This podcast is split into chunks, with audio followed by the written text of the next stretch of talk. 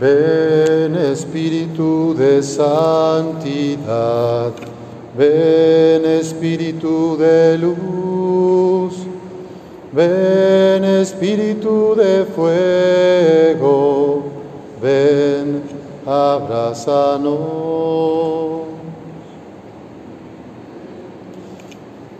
Este domingo de Pentecostés, en que celebramos la fiesta, la venida del Espíritu Santo, nos alegramos porque así como los discípulos, estando encerrados, recibieron la visita de Jesús, pudieron vencer sus miedos y salir. Así también nosotros estamos invitados a dejar nuestra zona de confort, nuestra comodidad, a romper las cadenas del egoísmo y a salir al servicio de los demás. 50 días después de la Pascua, eso significa Pentecostés, quincuagésimo, 50 días después de la Pascua. El pueblo judío celebraba la fiesta de la cosecha o la fiesta de las semanas siete semanas después de la Pascua de Israel, de la liberación de Egipto, siete por siete, 49. ¿verdad? al día siguiente de los 49, el pueblo de Israel, en el día 50, celebraba la fiesta de la cosecha para agradecer a Dios la primicia, todo lo que la tierra les da, todo lo recibido. El salmo que escuchamos nos decía, en una de sus frases, si retiras tu aliento, toda criatura muere y vuelve al polvo, pero envías tu espíritu que da vida y renuevas el aspecto de la tierra. Si no llega la lluvia, si no hay buen temporal, no hay alimento. Por eso el pueblo judío era consciente de que todo lo que tenemos, todo lo que somos, la vida propia, el universo, la naturaleza, todo viene de Dios. El Espíritu Santo, como tercera persona de la Trinidad, santifica. Santifica quiere decir que nos va haciendo más divinos. Fuimos creados a imagen y semejanza de Dios, pero por el pecado, por la caída, nuestra imagen se desgastó, nuestra semejanza se deterioró y entonces con el Espíritu Santo podemos renovarnos. El Espíritu nos renueva, nos vivifica. Es el que nos hace volver y salir del pecado a la gracia, de la esclavitud a la libertad. El Espíritu Santo es don de Cristo que justamente en este texto que acabamos de leer del Evangelio de San Juan, Jesús después de decirles, la paz esté con ustedes, les envía el Espíritu Santo. Después de decir esto, sopló sobre ellos y les dijo, reciban al Espíritu Santo. Ustedes y yo, desde el día de nuestro bautismo, recibimos al Espíritu Santo y a veces no somos conscientes de que el Espíritu Santo está dentro de mi corazón, que el cielo, el reino de Dios empieza aquí adentro. A veces andamos pidiendo milagros o haciendo cosas, rituales, sacando copias y haciendo, cuando a Jesús y a su Santo Espíritu lo tenemos aquí.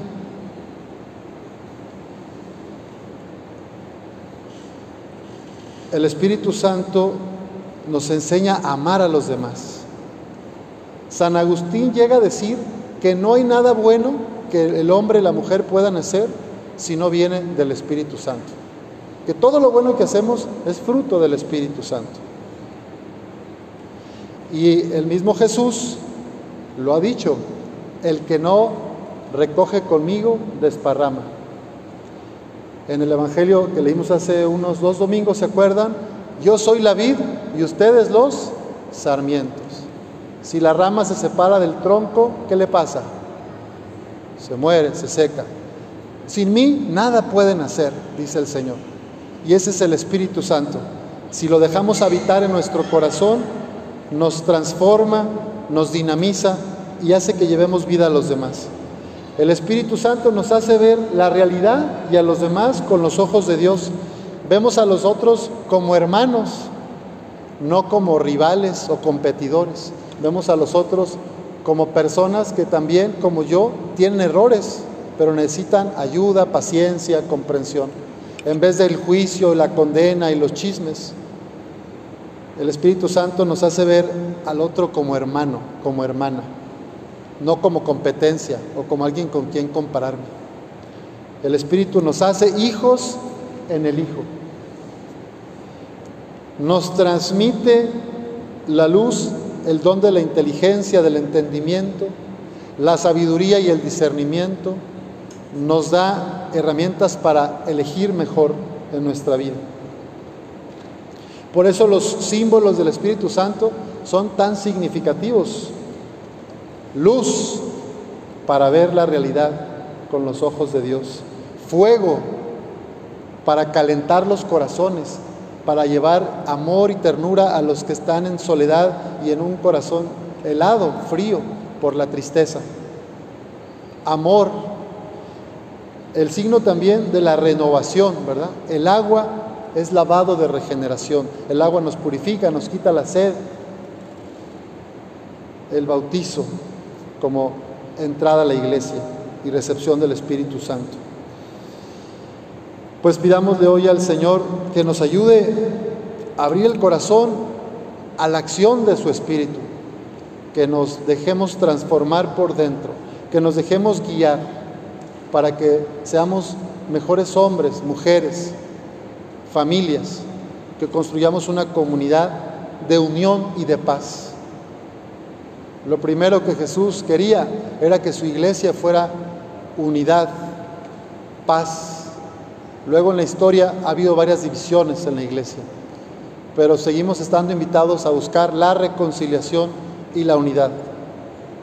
Y de cara a las próximas elecciones, como sociedad civil, como ciudadanos, y primeramente como creyentes estamos llamados a la responsabilidad.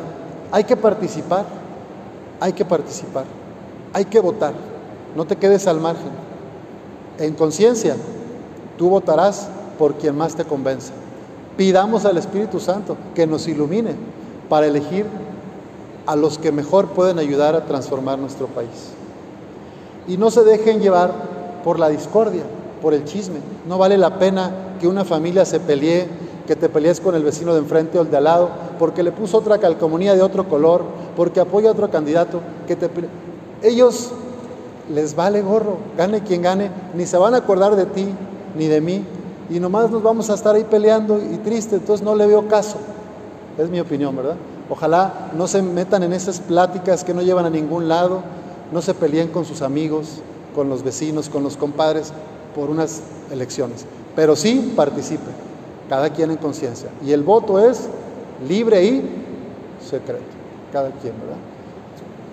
Volviendo al Espíritu Santo, hay que buscar la unidad, no la división, no las discordias. Por eso el comentario.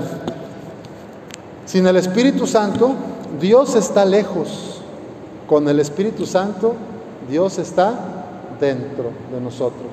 Sin el Espíritu Santo, Cristo permanece en el pasado y el Evangelio es letra muerta. Con el Espíritu Santo, Cristo resucitado está presente y el Evangelio es potencia de vida. Sin el Espíritu Santo, la iglesia es una simple organización no gubernamental y la autoridad sería dominación. Con el Espíritu Santo, la iglesia significa la comunión trinitaria y la autoridad es un servicio de liberación. Sin el Espíritu Santo, el culto es una repetición de ritos sin sentido. Con el Espíritu Santo, la liturgia, la Eucaristía, es una memoria del amor, de la pasión y resurrección de Cristo y anticipación del reino de la segunda venida. Sin el Espíritu Santo, la religión es una moral de esclavos. con el Espíritu Santo, la religión es un camino de trascendencia, vida y bendiciones. Pidamos al Señor que nos dejemos inundar por esta luz, por el Espíritu del Señor. Así sea.